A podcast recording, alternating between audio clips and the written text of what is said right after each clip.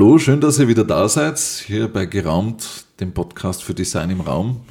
Wir sind Christian Lunger und Markus Scheiber und wir freuen uns wie immer auf eine neue Folge hier in unserem Podcast. Christian, gewohntermaßen, erklär mal, worum geht es diesmal? Ja, heute haben wir einen Podcast, der mir schon lang am Herzen liegt. Heute geht es um das Thema Architektur und Orientierung. Heute müssen wir eine Liste abarbeiten, die gar nicht so kurz ist. Zum Glück. Ähm, das Glück dabei ist eigentlich ein Thema bei uns, Markus. Immer wenn wir sozusagen mit, mit, mit Kunden zu tun haben, mit Architekten oder mit Bauherren, ähm, heißt immer, was ist Orientierung und was können wir alles machen. Und sehr oft wird es auf Beschilderung reduziert. Stimmt, ja. Und mhm. heute werden wir mal darlegen, was eigentlich wirklich alles in das Thema reinfällt, damit sich jemand heute im Raum zurechtfinden kann. In unserem Fall ein bisschen mit Fokus, das haben wir vorher entschieden, weil es sonst wahrscheinlich ein bisschen ausufern würde. Äh, wir lassen heute den Stadtraum weg äh, und konzentrieren uns einmal wirklich nur auf Architektur und auf Gebäude. Gebäude. Genau, Gebäude ist ja, das ist das Thema. Und, und wir schauen einfach auch, was die Rolle vom Architekten dabei sein kann, Orientierung zu unterstützen.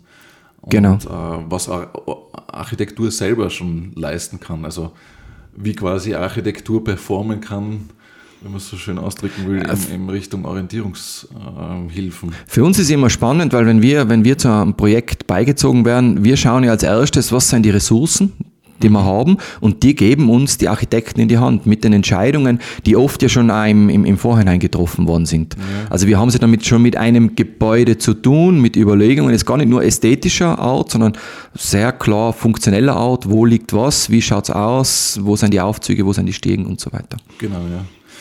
Architektur selber äh, wirkt ja auch schon als Orientierungshilfe, also wirkt äh, signalhaft, zeichenhaft. Wenn man jetzt nur denkt, als einfachstes Beispiel äh, beim, beim Gebäude, wo ist der Eingang? Das ist so eine klassische Frage, oder? Und wie, wie sich dann äh, die Architektur präsentiert, damit man den Eingang erkennt. Mhm. Vielleicht als, als Grundlage, wir haben, wir haben das bei unserem letzten Podcast schon angesprochen, was ist, was ist überhaupt Orientierung? Ähm, wir beziehen uns da ein bisschen auf den, auf den englischen Begriff. Äh, da lasse ich jetzt gleich jemanden hochleben und zwar einen, ich würde fast sagen, von denen, die wir wirklich schätzen. Ein Einer, Held. ein Held unserer Disziplin und ein Held unserer Disziplin, weil er einer von den ersten war, die wirklich ein fundiertes Buch über das Thema geschrieben haben. Ich glaube, es ist gar nicht mehr verfügbar. Wir haben es bei uns in der Bibliothek stehen, also jeder, äh, der sich vielleicht einmal anschauen will, der in der Gegend ist, bei uns gibt es, es ist das Wayfinding vom Arthur Passini. Genau, Arthur Basidi und Romedi, äh, äh, Paul, Entschuldigung, Paul Arthur. Paul Arthur. Und Romedi, Romedi Ich, ich schmeiße es immer zusammen. und Romedi Brasini heißt Wayfinding People's, People Science and Architecture.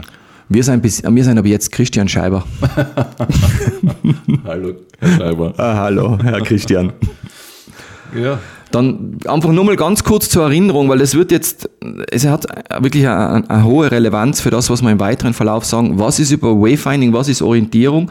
Am Ende des Tages ist es ein Problemlösungsprozess. Das heißt, wir, wir stehen draußen in der Natur, vor dem Gebäude oder in einem Raum und wir müssen konsequent Informationen sammeln, weil wir konsequent Entscheidungen treffen müssen. Gehen wir nach links, gehen wir nach rechts, wo ist ein bestimmtes Ziel, wo bin ich? Und man kann sagen, das gesamte Leben ist eigentlich Information. Information, die wir sammeln, Information, die wir intern in uns selber abrufen und Informationen, die wir verarbeiten müssen, um schlussendlich Entscheidungen zu exekutieren, also Entscheidungen zu treffen und dann auszuführen. Und aus dem heraus entsteht diese, diese, diese Wichtigkeit natürlich, welche Art von Information triff ich entlang meines Weges oder habe im Vorfeld zur Verfügung, um mir über den Raum, in den ich dann hineinkomme, äh, einfach ein besseres Bild zu machen. Im wahrsten Sinne des Wortes ein Bild zu machen, ähm, weil wir nämlich in unserem Kopf mentale Landkarten abspeichern mit diesen ganzen Informationen, die wir sammeln. Mhm. Vielleicht, wenn du gerade mentale Landkarten genannt hast, könnte man eigentlich gleich den Kevin Lynch nennen. Der zweite Held. Unser zweiter Held und, und jemand, der sich auch mit dem Thema Orientierung und ähm, Stadt ja. Orientierung in der Stadt, sagen wir mal, äh, sehr intensiv auseinandergesetzt hat. Eben dieses Buch äh, Das Bild der Stadt. Genau, auf Englisch The Image Lynch, of the City. Image of the, of the City, wo er eben genau zu diesem Thema mentale Landkarte eigentlich Bezug nimmt und, und das analysiert, woraus setzen wir unsere mentale Landkarte zusammen. Aber wir haben gesagt, wir reden heute nicht über die Stadt. Genau, Kurve.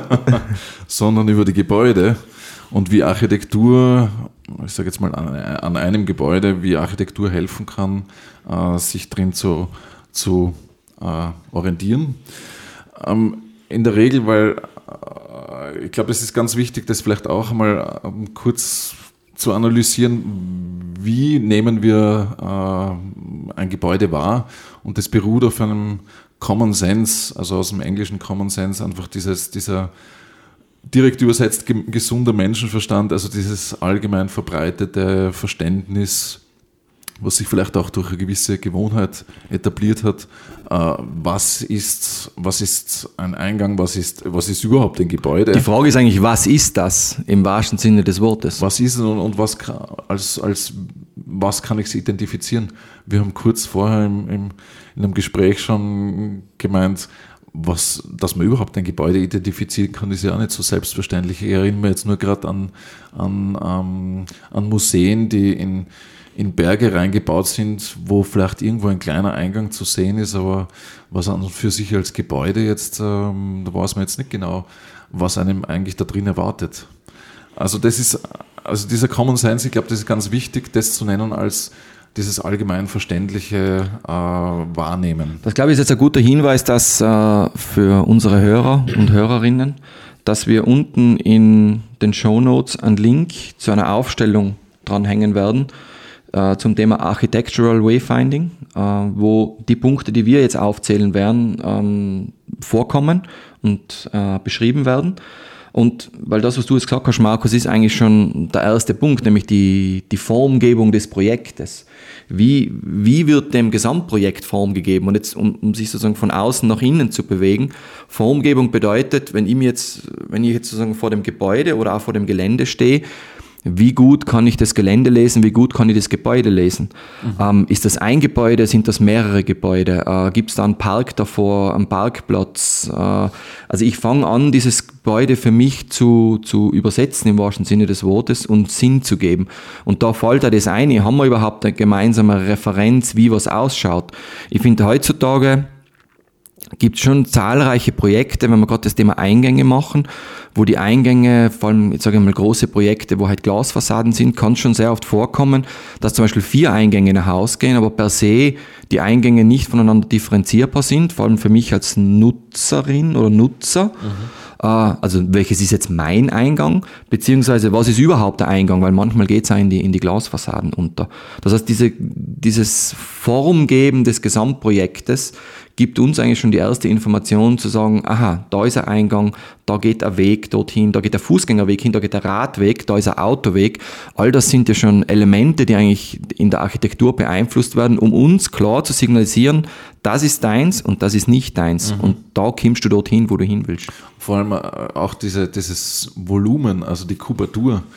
Wenn du auf ein Gebäude zugehst, nimmt man jetzt einmal, ich sage jetzt mal eben Common Sense mäßig, nimmt man an, der größte Teil von, also wenn da ein großer Bau ist, der sich aus mehreren Teilen zusammensetzt, und wenn da ein, ein großer Mittelteil beispielsweise steht, äh, nehme ich jetzt mal intuitiv an, okay, das ist eigentlich der Hauptteil. Also dort ist quasi irgendwo das wichtigste Ziel, da ist das Herz von dem ganzen Gebäude äh, verankert. Also da werde ich mir wahrscheinlich einmal als erstes hinbewegen. Ich werde jetzt nicht beim versuchen, beim kleinen Nebeneingang jetzt mal äh, zu schauen, ob ich dort reinkomme. Also auch die, genau. das Volumen, die Kubatur an sich äh, sagt jetzt im ersten Moment auch schon viel aus.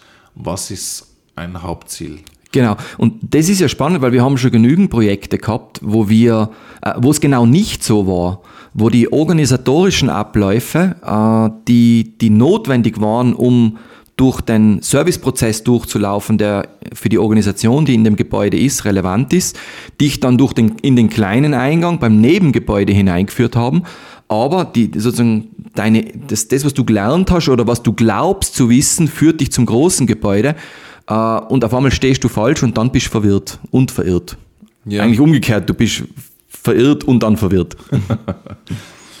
ähm, ich meine, es gibt jetzt, äh, äh, vielleicht sollte man auch noch kurz nennen, wozu es gut ist, die Orientierung zu verbessern. Also vielleicht nur ganz kurz nochmal äh, erhöhte Zufriedenheit, Wohlbefinden. Äh, es reduziert natürlich Stress. Gerade in Paniksituationen ist das ein, ein ganz ein wichtiges Thema.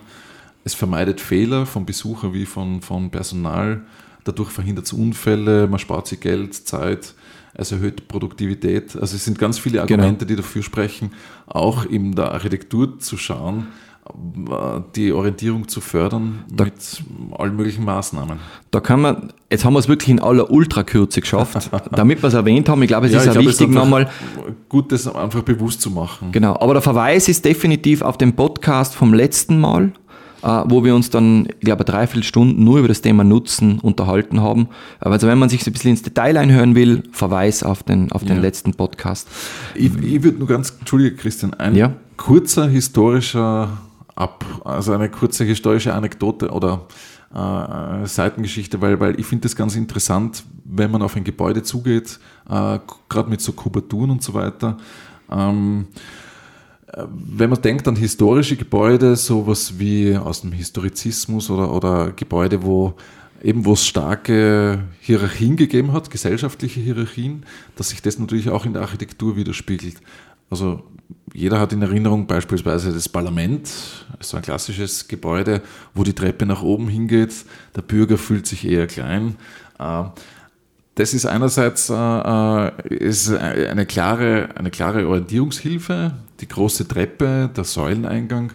Ähm, aber es resultiert natürlich aus diesem, aus diesem Spiel heraus, der Bürger weiß genau, wo er ist, also das, wo er sich befindet. er befindet sich quasi ganz unten in der Hierarchie und äh, also es ist gleichzeitig eine örtliche Verortung. Äh, du bist ganz unten ja. bei der Treppe, aber es ist auch hierarchisch, diese Verortung. Und das finde ich ganz spannend bei Architektur, wo das gerade so historische Architektur, wo das so ja. stark äh, äh, herauskommt, diese, diese Positionierung räumlich und eigentlich auch in, selber in der persönlichen. Ich finde es ja gut, du bringst sozusagen die historischen Beispiele und ich, es, es hat echt Klick gemacht. Ähm, und ich denke mal, als Service Designer ist es interessant, weil einerseits ist es dieses, was macht die Architektur, um Orientierung zu schaffen? Sie schafft einen großen Eingang, äh, sie, sie, sie macht Elemente wie eine breite Stiege, die sozusagen zu diesem Eingang hinführen.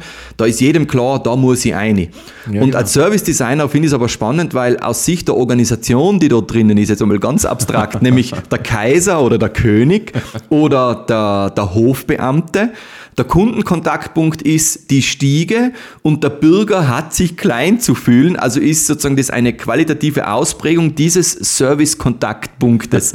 Das ist ja. heute ja nicht mehr so. Ähm, heute ist es unter Umständen anders gemacht. Das heißt, in ein Gebäude, wo ich reinkomme, möchte ich gern, dass sich äh, jemand, der hineinkommt, dann schon emotional aufgeladen und positiv und du bist uns wichtig. Mhm. Also heute ist, ist dasselbe Kundenkontaktpunkt, genau. der architektonisch aber ganz anders da gelöst wird. Ja.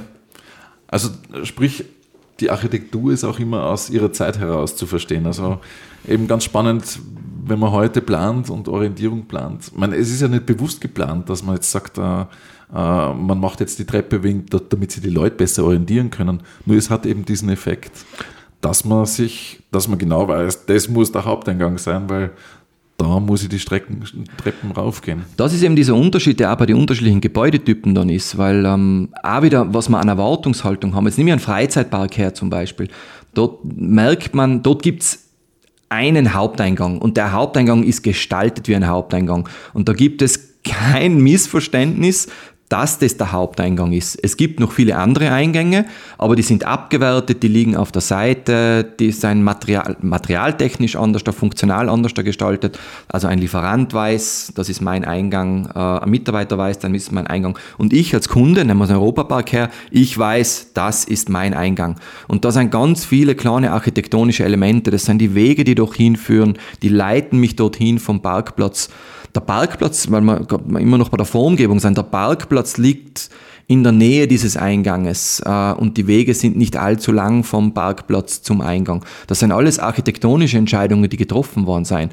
Das sind die komplette Planung vom Layout, die, die, die Planung von den Oberflächen, wie die Straßen ausschaut, äh, ob die jetzt für Autos und oder für Fußgänger ist oder in unserem Kontext auch für Campi zum Beispiel oder für Fußgänger, Radfahrer und Autofahrer. In Zukunft jetzt auch für die Elektroroller, wo sie gerade diskutieren, wo die jetzt fahren dürfen. Das sind ja alles spannende Entscheidungen. Ja.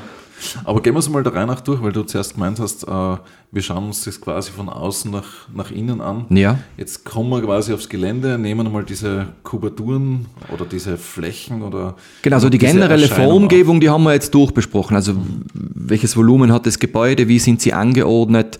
Habe ich ein Gefühl dafür, wie ich von meinem Parkplatz zum, zum Haupteingang komme? Habe ich überhaupt ein Gefühl dafür, äh, wo ein Eingang liegen kann? Das Genau. Man, da waren wir eigentlich schon recht brav. Vielleicht, vielleicht, äh, vielleicht muss man doch noch einen Schritt zurück, weil, weil äh, ich glaube, das mit den, mit den äh, Gebäuden als Landmark, vielleicht nur, dass man es erwähnt hat, Architektur als Signal kann so weit gehen, dass, dass ein Gebäude selbst zu einem wichtigen Landmark wird. Also sprich, wenn ich im Stadtraum äh, mich bewege und plötzlich dann das Gebäude sehe, wenn es markant ist. Klassiker ist der Kirchturm. Äh, wenn es markant ist, dann, dann erkenne ich das Gebäude schon als mein Ziel. Und also das ist eigentlich vielleicht der allererste Schritt, das mhm. äh, zu erkennen, wenn ich es vorher vielleicht auf einem Foto mal gesehen habe. Also gute Fotos auf der Webseite von einem Gebäude ist immer sehr hilfreich, äh, um, um das genau, weil man diesen Landmark-Charakter herausspielt. Um das wiederzuerkennen. In, also es gibt Natur. bauliche Maßnahmen, es geht, es kann das Gebäude selber sein, aber es können auch natürlich andere bauliche Maßnahmen sein, die sich sehr eindeutig und intensiv von der umgebenden vom umgebenden Umfeld abheben und idealerweise noch dazu an wichtigen Entscheidungspunkten, wie zum Beispiel an einer Kreuzung stehen. Also du meinst im Gebäude zum Beispiel Es selber, kann im oder? Gebäude oder vor dem Gebäude sein. Also das Thema Landmark ist natürlich nicht nur das Gebäude selbst, sondern es ist eigentlich, äh, es kann im Gebäude selber einfach eine genau. gute Möglichkeit sein, sich zu orientieren. Wir nehmen es deshalb da auf, weil ich kann natürlich auch als Grafikdesigner ein Landmark schaffen, indem ich eine Wallgraphic mache, die sehr eindeutig ist. Aber es geht auch um diese Themen, den blauen Elefanten als Skulptur bei einer Kreuzung und dann sagt man die Kinder beim blauen Elefanten geht es nach links. Da hast du jetzt einen Punkt angesprochen, den ich super interessant finde, weil äh, wann wird ein Signal zu einem Signal, was du wirklich wahrnimmst. Und der blaue Elefant ist ja genau das, was ja eine Störung ist. Also ein Klassiker im Grafikdesign oder, ja, sag jetzt mal im Kommunikationsdesign ist ja, du erregst Aufmerksamkeit mit einer Störung. Und wenn du sagst blauer Elefant, ist das jetzt was Ungewöhnliches. Und genau, also diese Qualität, wenn es ein Landmark sein soll, sollte eigentlich ein Landmark eine gewisse Irritation schaffen damit es genau den Effekt erzeugt, dass man aufmerksam wird und sich das auch merkt. Äh, und da ist der blaue Elefant eben und ein gutes Beispiel. Vor allem die Landmarks bei Entscheidungspunkten, das zeigt sich aus der Environmental äh, Psychology, also aus der Umweltpsychologie, dass in dem Moment, wenn wir uns äh, Entscheidungspunkten nähern, unsere Aufmerksamkeit steigert und wir sozusagen nach bestimmten Informationen suchen, die mhm. herausstechen, die wir uns merken können. Mhm. Und das gilt sowohl für den Innenbereich des Gebäudes als auch für den Außenbereich. Also jegliche Kreuzung, die in einem Gebäude drinnen, Gangsysteme, die zum Beispiel kreuzen, äh, dort suchen wir nach Sachen, an die wir uns erinnern können. Auch erinnern können wieder, wenn wir zurückkommen, dass wir dann wissen, mhm. wenn wir zuerst da von, sozusagen von links kommen sein, müssen wir, um wieder zurückgehen, ah, genau dort muss ich genau. nach rechts also, gehen. Das wäre was, was der Kevin Lynch der blaue Elefant wäre das, was der Kevin Lynch dann in seiner Mental Map zeichnen würde oder was wir alle wahrscheinlich zeichnen würden. Äh, genau, er schreibt genau intensiv geht, über das Thema Landmarks. Äh, diese Landmarks im Gedächtnis, äh, wenn man einen Plan zeichnen muss, eben ein Mental Map, äh, was man dann einzeichnen würde, so einen blauen Elefanten. Genau. Ähm, wo sind wir gewesen? Das Thema Eingänge haben wir schon besprochen, das ist ja ein wesentliches Thema. Also das Erkennen von Eingängen ist ja nicht nur für einen Außenbereich, ist auch für einen Innenbereich wichtig gerade im Innenbereich, wo das besteht ja quasi aus Türen, ein Gebäude. Mhm. Welche Tür ist die Tür, die für mich relevant ist? Jetzt einmal, lassen wir mal die Türschilder weg. Äh, kann man eine Haupttür von einer Nebentür identifizieren? Ein Hauptdurchgang von einem Nebendurchgang? Mhm. Das sind klassische Orientierungsthemen, die in den, im, im, Innen, im Innenbereich passieren. Mhm. Also da schaut einfach der Architekt drauf und da kann er wirklich Ressourcen machen, die dann, wenn, wenn, wenn wir als Spezialisten, als Kommunikationsdesigner kommen, äh, sagen, okay, mit dem können wir super arbeiten, da brauchen wir nur mal verstärken. Weil das Wildeste, was uns passieren kann bei den Projekten ist, wenn du als Informationsdesigner gegen den Raum arbeiten musst. Mhm. Und zwar ganz ist, massiv. Das ist schwierig. Also das in der Regel funktioniert es auch nicht. Funktioniert nicht. Also wir können nichts lösen, was jetzt in der Architektur, äh, sagen wir mal, nicht, nicht fließt, äh, wenn man jetzt von Besucherlenkung oder Besucherfluss oder Nutzerfluss, der geht durchs Gebäude, wenn man so denkt und, und wenn da was architektonisch geplant ist, was dem entgegensteht, aus was für einem Grund auch immer, ähm, dann ist das äh, fast nicht zu lösen, nur mit quasi äh, Informationsdesign. Also da braucht es bauliche Maßnahmen, andere Maßnahmen, äh, jemand, der einen führt durchs Gebäude, was auch immer. Ich, ich, ich würde sogar die Hypothese in den Mund nehmen und sagen, wir befinden uns in einem konsequenten Zustand der Informationsüberlastung. Und selbst wenn wir da ein Schild hinhängen, wo drauf steht, geradeaus geht es zu dem Ziel, ist das Risiko groß, dass jemand, der einfach sucht, einfach überfordert ist im Stress und das einfach wegblendet. Ja, wenn's die, wenn die Verunsicherung zu groß ist, ich glaube, das ist der Punkt, dass du, also wenn es wenn's, wenn's eine normale Entscheidungssituation ist, links oder rechts, und ich bekomme die Information, links ist dein Ziel zu finden, dann gehe ich nach links. Das ist ganz. Aber wenn das eine Situation ist, äh, die mir extrem verunsichert, wo ähm, wo einfach aus, aus sage ich mal wirklich aus dem Baulichen heraus eine, eine Situation entsteht, wo ich einfach nicht anstehe an einem Punkt. Mhm. Äh, ich komme mit dem Lift nicht in den zweiten Stock, sondern nur in den ersten und muss eigentlich zu einem anderen Lift gehen, damit ich in den nächsten Stock komme. Irgendwie als Beispiel. Dann, dann, Haben wir auch schon gehabt.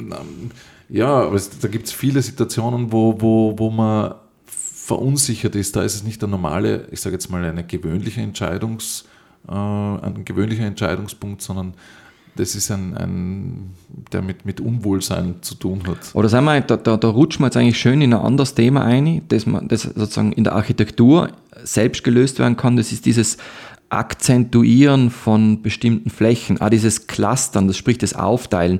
Mhm. Wir gehen ja immer mit der Daumenregel, also die Daumenregel, mit dem wir in die Projekte gehen, ist, ist ein Raum groß und komplex, schau, dass du in kleine, überschaubare Räume einteilst. Das mhm. ist jetzt auch wieder unabhängig von, ob das jetzt im Außenbereich ist, beim Campus zum Beispiel, oder im Innenbereich beim Gebäude. Also dieses Clustern, mhm. das hat auch ein bisschen für mich ein bisschen was mit, mit der Servicekette zu tun ähm, weil Zonen zum Teil ja nicht nur baulich entstehen oder entstehen müssen, sondern einen organisatorischen Hintergrund haben. Es gibt, der klassische Bereich ist für mich, ich komme durch den Haupteingang hinein und dann soll es eine, gibt es einen, nicht soll, aber gibt es einen Empfangsbereich, ja oder nein? Für welche Organisation ist der Empfangsbereich da sind wir wieder bei den Erwartungshaltungen. Wo erwarte ich mir einen Empfangsbereich und woher habe ich eine Erwartungshaltung, wie der ausschaut? Das wäre so ein klassisches Clustering. Also es gibt einen wahrnehmbaren Empfangsbereich. Das hat aber was mit Service zu tun natürlich, oder? Hat was mit also Service mit, zu tun. Mit Selbstdarstellung einer Organisation oder mit einem Bedürfnis. Ähm, ähm, ich nenne jetzt nur ein Portier oder jemand, der, der, wo du wirklich hin musst, wo du vielleicht eine Information brauchst oder oder es ist dann eine große Informationsstelle, Übersichten, was ist sie? Ich finde es zum Beispiel in, in, in, in Bürogebäuden oder so Multifunktionsgebäuden, die kann man ja heuer öfters, also mit Geschäfte und Wohnungen und Büros. Ähm, dort ist immer recht interessant, was passiert, wenn du in den Haupteingang reinkommst. Ist es dann eine Halle oder ist es ein Gang? Äh, das macht schon ganz ein unterschiedliches Gefühl. Und auch wenn wir dann als Informationsdesigner kommen, ist ja für uns die erste Frage, wenn ich durch den Haupteingang reinkomme, entsteht sofort das Bedürfnis, wo ist, genau. wo ist wer und vor allem, wo also, ist der, den ich suche. Also da ist das Bedürfnis, ich möchte mich jetzt orientieren können, weil ich bin wieder an einem Entscheidungspunkt und, und ich, äh, normalerweise, je größer der Raum ist, desto, desto äh, wohler fühlen wir uns jetzt mal, weil wir uns jetzt mal die Möglichkeit haben, uns zu orientieren. Also man bekommt einfach einen besseren Überblick über die Situation und ähm, und dann geht es auch um Blickachsen, um solche Dinge, also rein architektonische Dinge. Äh, habe ich die Blickachse eben zum beispielsweise zum Empfang. Ähm, das Thema Licht, ich sag, weiß nicht, ob wir es jetzt gleich abhandeln wollen, man, weil Lichtführung ist ein, für die jetzt ein äh, ganz ein wesentliches Thema, was, wo man, sagen wir mal, diffiziler und vielleicht für manche mm, nicht so offensichtlich äh, äh, einfach Leute äh, lenken kann. So aufs Licht zugehen. Das ist der Klassiker wie die Motte zum Licht. Hoffentlich nicht verbrennen, aber man findet zumindest dort erwartet man sich das Ziel oder da ist auf jeden Fall was, was, mich, was mir weiterhelfen kann. Also der Klassiker ist ja die Notsignale im, im, im Flugzeug oder ähm, Notausgang. Also das Licht führt und, und zieht an und hilft der Orientierung. Und ähm, genauso umgekehrt, dort wo es dunkel ist, das ähm, da ist Unwohlsein, da ist, da ist leer, da ist äh, was Unbekanntes. Also das ist eher vielleicht mit Angst verbunden, so vielleicht menschheitsgeschichtlich klassischerweise. Ich finde, es ein großes Thema zum Beispiel bei, bei Bürogebäuden, äh, die viele Gangsysteme haben, wo viele Leute in Büros arbeiten, wo es grundsätzlich leer ist und wo wo es hinten, es kann hinten drüber schon mal dunkel werden, wo es dann, mhm. wo dann die, die nächste T-Kreuzung kommt, wo es nach links oder rechts geht. Also das, in solchen Momenten kann ich dann mit, mit Licht sozusagen die psychologische, diese, diese Bewegung dorthin fördern. Das heißt ja nicht, dass da jetzt genau das Schild hängt, aber es ist einmal dieses dorthin, jemanden dorthin zu bringen. Ja. Und ich finde es ganz, ganz interessant, eben auch äh, äh, ähm, in, in, in Gebäuden, wo man sagt, man möchte jetzt beispielsweise ab einem bestimmten Zeitpunkt am Abend, dass die Leute nimmer rausgehen, dann schaltet man zum Beispiel das Licht ab in dem Eingangsbereich, dass es einfach abgedunkelt ist. Und für manche Leute reicht es auch schon, dass, es, dass die Hemmung so groß ist, dass sie dann nicht mehr gern rausgehen. Wir, wir, wir reden jetzt immer von Licht. Ich glaube, es muss dazu gesagt werden, Licht spielt sowohl am Tag eine Rolle, also in, mhm. vor allem in Gebäuden drinnen kann ich damit ähm, emotional auch Zonen schaffen oder Zonierung auch vornehmen und natürlich Wegeführung. Ich glaube, das schönste Bild, was man im Kopf haben kann, um, um, um sich die Wirkung zu versinnbildlichen, ist, wenn man am Abend von einem Berg in die Stadt schaut, da wirst du sämtliche Straßen erkennen, weil die, die, die Beleuchtung neben den Straßen diese, diese Wege in der Nacht heraus akzentuiert. Und genauso geht es jetzt zum Beispiel auf einem Campus, wenn du dich im Außenbereich bewegst, du, du weißt, wo du dich bewegen kannst. Und viel spielt, das darf man nicht unterschätzen, viel Orientierung spielt sich äh, in, in, in, in zahlreichen Gebäudetypen auch in der Dämmerung ab oder wenn es schon dunkel ist. Das heißt, auch eine gute Außenbeleuchtung, die die Wegeführung vor allem für Fußgänger in der Nacht, und da geht es jetzt um die Hauptwege, wo sind Gebäude noch offen, wo sind sie nicht offen, da, da, da, merkt man es dann richtig. Mhm. Vielleicht noch äh, eine Ergänzung, weil wir zuerst noch von Formen gesprochen haben, also äh, Volumen, Kubaturen, auch wenn man sich innen in einem Gebäude drinnen bewegt. Ähm, generell, wenn, wenn alles sehr symmetrisch ist äh, in Gebäuden oder äh, wenn man das Gefühl hat, das ist alles sehr mh, hm, gleichmäßig, immer gleichförmig aufgebaut, dann tut man sich mit, also dann wird man sich auch schwerer tun, sich da drin zu orientieren. Also je, je besser unterscheidbarer Teile der Architektur voneinander sind, das heißt jetzt außen und innen, desto mehr hilft es auch der Orientierung, je unterscheidbarer diese Formen sind, diese Raumeinheiten, weil dadurch ergeben sich vielleicht auch Zuordnungen, Zuordnungen zu Funktionen oder Wichtigkeiten. Mhm. Und äh, andererseits, äh, also das eine ist die Unterscheidbarkeit von Formen zueinander im Raum, im Gebäude, aber auch außerhalb vom Gebäude. Also, da kommen wir jetzt schon ein bisschen das, in die Innenarchitektur ein, nämlich wie schaffe ich das dann? Und das, das andere sind diese, diese wiederholten, diese sich wiederholenden Formen, also beispielsweise diese Rolltreppe, die immer wieder kommt, die mir signalisiert, ah, das ist jetzt das Mittel oder der Gang oder, oder der Aufzug. Äh, also Formen, äh, Kupaturen, irgendwie ähm, ähm, Räumlichkeiten die, die, die quasi eine bewährte Funktion wiederholen und konsistent wiederholen und dadurch äh, bekommst du auch eine gewisse Sicherheit. Wenn du das siehst, dann weißt du, okay, das, das ist einfach die Funktion einer Rolltreppe beispielsweise. Also es ist so eine Abwechsel, also dieses, dieses Abwägen, was ist jetzt äh, notwendig, um jemand bei der Orientierung zu helfen, dann soll es anders ausschauen oder soll irgendwie was gleich ausschauen, damit ich, damit ich dem Nutzer kommuniziere, der kann jetzt wieder das gleiche den gleichen Aufzug verwenden. Jetzt stehen wir thematisch an einer kleinen Kreuzung, interessanterweise, weil genau von dem Thema gibt es jetzt zwei mögliche Themen, die wir jetzt besprechen könnten. Das erste geht eben in Richtung Innenarchitektur. Mhm. Also auch ein Thema äh, des Architekten, Materialien genau, Materialien, Oberflächen. Mhm. Äh, und das andere geht in Richtung dem Zirkulationssystem, äh, also wie sind Gänge angeordnet, Kreuzungen. Reden wir zuerst über die Innenarchitektur? Ja, passt. Mhm. Weil das ist sozusagen dieser Übergang, die, die Innenarchitektur durch die Auswahl von Materialien, unterschiedlichen Materialien, mhm. äh, auch durch die Auswahl von Möbeln in Zusammenspiel auch mit Kubaturen. Weil wenn jetzt, bleiben wir beim Empfangsbereich, ich finde das ein super Beispiel. Die Erwartungshaltung an einem Empfangsbereich ist, da ist ein bisschen mehr Raum und da steht ein bestimmtes Möbel drin und hinter dem Möbel sitzt wer. Das ist immer das klassische Bild, das ich von einem Empfangsbereich habe. Natürlich gibt es jetzt unterschiedliche.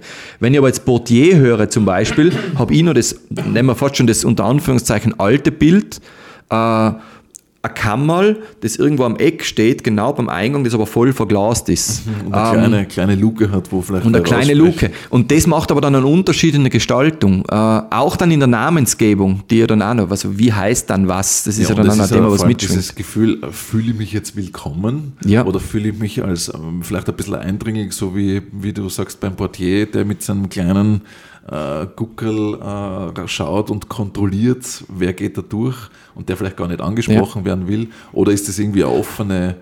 Aber das ist die emotionale, die emotionale Komponente. Jetzt rein die funktionale Komponente. Mhm. Beide, äh, bei beiden ist eines klar. Dort kann ich hin, damit ich fragen kann, wo ist mein Arzt, wo ist mein Büro, wo ist das Ziel XYZ.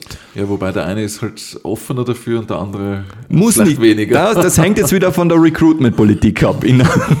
genau, das ist, kommt dann auf die Organisation drauf an. Aber so rein architektonisch gesehen, es, es spielt das ganze Mobiliar spielt eine Rolle, äh, es spielen eben die Kubaturen eine Rolle, Materialitäten, mit all dem kann man Orientierung beeinflussen, Zonen, Identität geben, Unterschiede schaffen und auch, ich sage jetzt auch Gleichheit schaffen. Also dort, wo Sachen zusammenkehren, zu zeigen, mhm. dass sie zusammengehören. Also Material ist, glaube ich, ein ganz ein großes Thema im Innenbereich. Ähm, wie, du, wie du unterscheidbare, voneinander unterscheidbare Abfolgen von Räumen machen kannst, äh, allein durch den Fußboden. Ähm, und das, das ist ein Thema, was, was jetzt ähm, in mehreren Bereichen, glaube ich, ganz interessant ist. Ich sage jetzt mal im Pflegebereich oder vielleicht sogar, wenn ich jetzt an, an Demenzheime denke, Pflegeheime, die, wo, wo sich Leute anders irgendwie äh, orientieren als jetzt über, über vielleicht äh, klassische Beschilderung beispielsweise. Ja. Also wo, wo es um, um viel diffizil, differ, diffizil, diffizilere, diffizilere. Ich noch rauskriege, diffizilere ähm, ähm, Kommunikation auch funktioniert. Ähm, da ist Material ein extremes Thema. Handläufe, wie, wie wie äh, wechseln sich Materialien ab? Wie bekomme ich, äh, wenn ich einen Handlauf entlang gehe? Und da sind wir auch in dem ganzen Thema Barrierefreiheit. Also Personen, Menschen, die sich äh, jetzt nicht unbedingt als erstes nur übers Sehen oder über, übers Hören vielleicht auch, äh, aber vor allem zum Beispiel über das Sehen äh, orientieren, da geht es viel ums Taktile da geht es auch viel um dieses äh, Handlauf, was spielt sich da ab am Boden. Klassiker, die, wie, welche Qualität haben die Linien am Boden, die man macht? Der mhm. Kreuzungspunkt für, für sozusagen den Blindenstock. Mhm. Äh, mhm. Sachen, die angreifen. Also Materialien ist ein großes Thema, wo man viel äh, unterstützen kann, wenn sich jemand orientieren will. Ein zweites Thema neben Material ist natürlich auch die Farbe. Also Form wäre dann vielleicht äh, Thema Landmark und so, oder solche Sachen. Genau, oder Empfang identifizieren, weil das ist ein Empfangsmöbel. Ja, das andere ist eben dieses Farbthema, was für uns Grafiker natürlich immer ein ganz ein interessantes Thema ist. Ähm, also grundsätzlich helfen Farben bei der Orientierung natürlich. Ähm, es ist andererseits so, je mehr Farben, desto äh, mehr verlieren sie an, an, einer gewissen Prägnanz und Signalwirkung. Ähm, äh, das Thema Farbe hilft äh, in, in seiner Kontrastwirkung, ähm, gerade für Leute, die Sehschwächen haben, ist das ein großes Thema. Boden zu Wand zum Beispiel oder Boden zu Tür. Ja, ja. Und es spielt halt immer mit dem, mit dem Licht zusammen. Also Farbe und Licht ist einfach ein, ähm, ein Thema, was zusammengehört, was zusammen gedacht werden sollte. Ähm, man kann, man kann ähm, nach, nach Stockwerken farblich unterscheiden, ist so ein Klassiker. Ähm, interessant finde ich auch ein Beispiel wieder aus der Geschichte. Äh, das Hans-Sachs-Haus in Gelsenkirchen in Deutschland, das war eines der ersten, wo, wo eben Farbleitsystem zur Anwendung, Anwendung gekommen ist. ähm, vom Architekt Alfred Fischer. Und der Bauhausschüler Max Buchardt, der hat dort ein Farbleitsystem etabliert. Und das, ist, das Interessante ist, finde ich jetzt, einerseits eben äh, gestock, nach Stockwerken, aber auch je weiter man ins Innen, in den Innenteil kommt von dem Gebäude, desto mehr äh, dämpfen sich die Farben ab. Also die werden einfach äh, abgedämpfter, nicht mehr so, sag jetzt mal, der Buntheitsgrad ist nicht mehr so stark.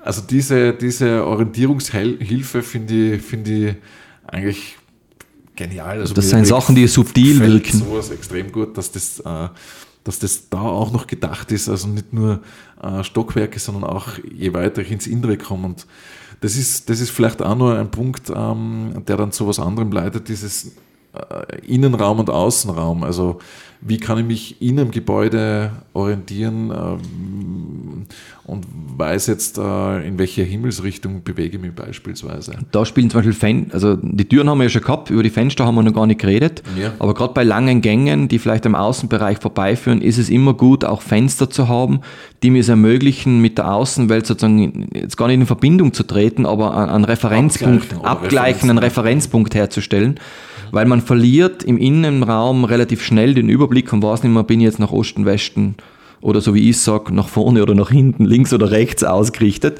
Und da helfen eben Fenster, weil man hat durch das Gehen zum Gebäude draußen ja die Landschaft schon gelernt, entlang des, zumindest entlang des Weges, den man gegangen ist. Mhm. Und dann wieder was wiederzuerkennen, wenn man innerhalb des Gebäudes ist, hilft einem dann, sich auch zu orientieren. Und das ist, hat das mit den Nutzen zu tun, sich sicherer zu fühlen und damit auch wohler zu fühlen. Mhm. Genau, ja.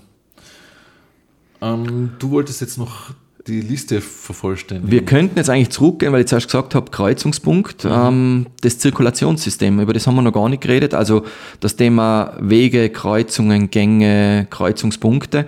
Da spielt auch wieder Kevin Lynch, ein bisschen ein Querverweis auf, Querverweis auf Kevin Lynch.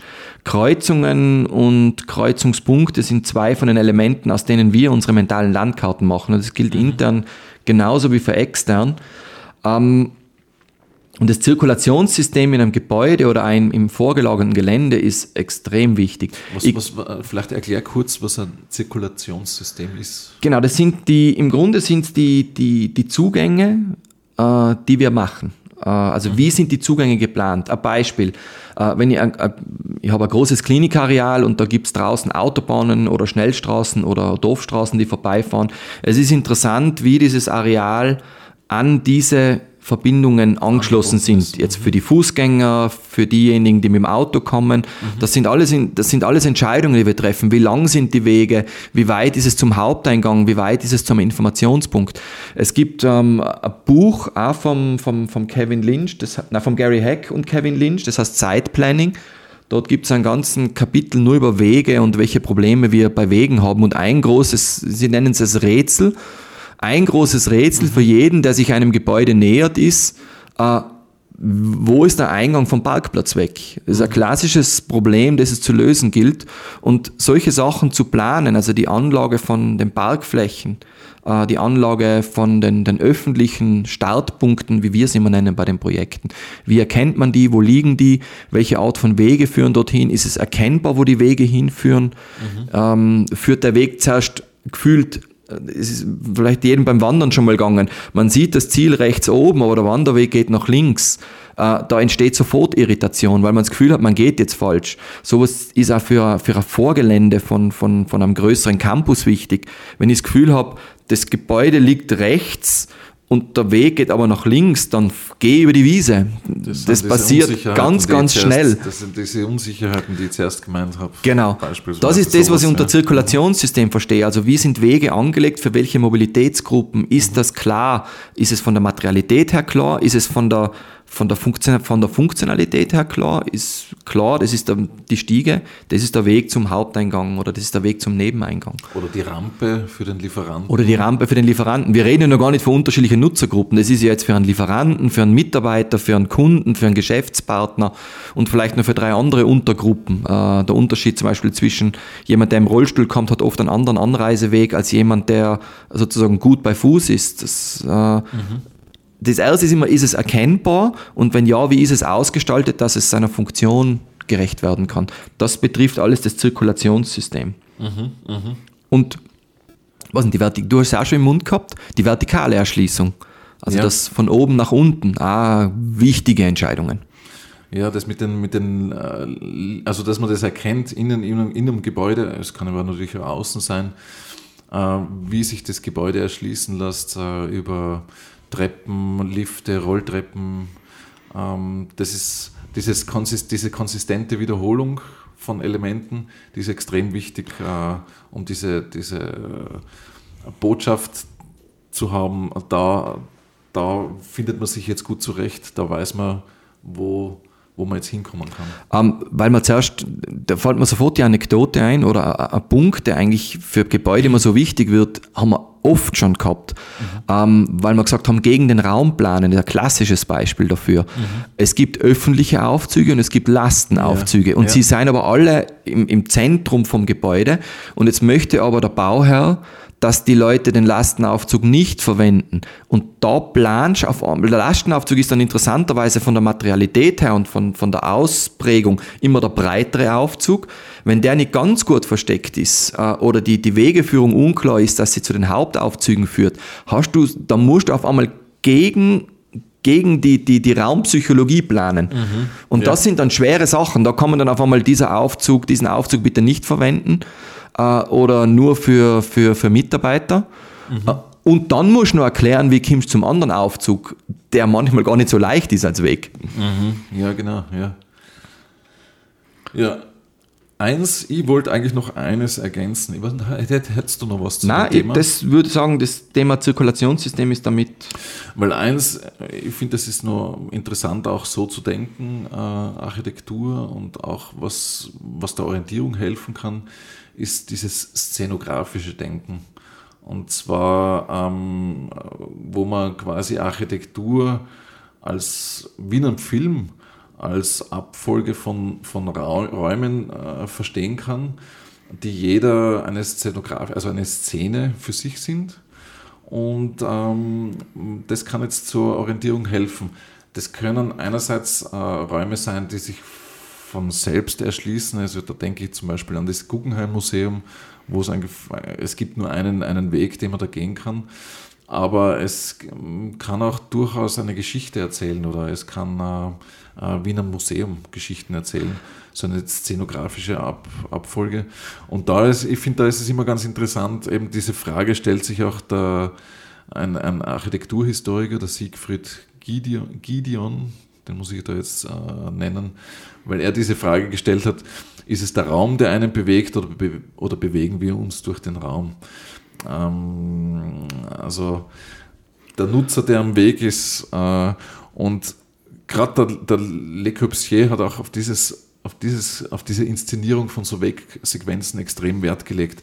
Also diese bewusste Inszenierung in, in Szene setzen, szenografisch, da kann Signaletik auch helfen. Also irgendwie äh, Markierung von Räumen, Signale setzen, an Oberflächen beispielsweise, Farbe formlich oder mit Landmarks, was auch immer.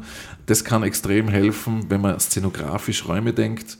Das hilft extrem auch in der Orientierung. Ich, ich, da kann ich zwei Sachen drauf sagen. Die erste ist, ich kann mich erinnern, weil ich mit meinen Kindern immer wieder einmal Europapark gegangen bin. Und da haben sie diesen, ich glaube, es ist ein großer Brunnen. Auf jeden Fall steht da die, die, die Mega-Europamaus, wo sich jeder fotografieren lässt. Aber das ist so die, die Eintritt in die Geschichte finden. Das Maskottchen ist da, das, da, da ist ein Platz, der sich, zu, da gehst du vom Parkplatz, dann sind die Straßen eher enger, dann machen sie auf, dann empfängt dich sozusagen diese Europamaus und dann merkst du schon, aha, da macht der Platz jetzt auf und es sind alles die Torbögen, Ja. die Kassa ist da, also auch die funktionalen Elemente.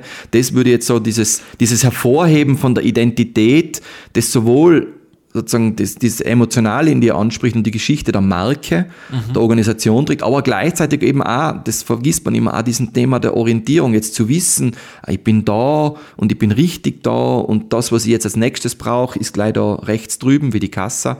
Das sind so Elemente, die dann zusammenspielen, also dieses Inszenatorische mit dem, äh, mit, mit der Orientierung als ganz trivialen Begriff.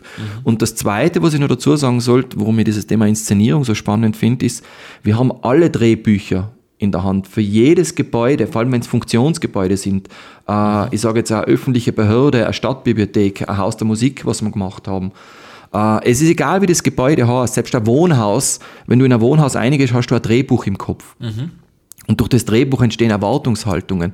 Und ähm, Orientierung bedeutet auch, diesem, zum Teil auch diesem Drehbuch zu folgen.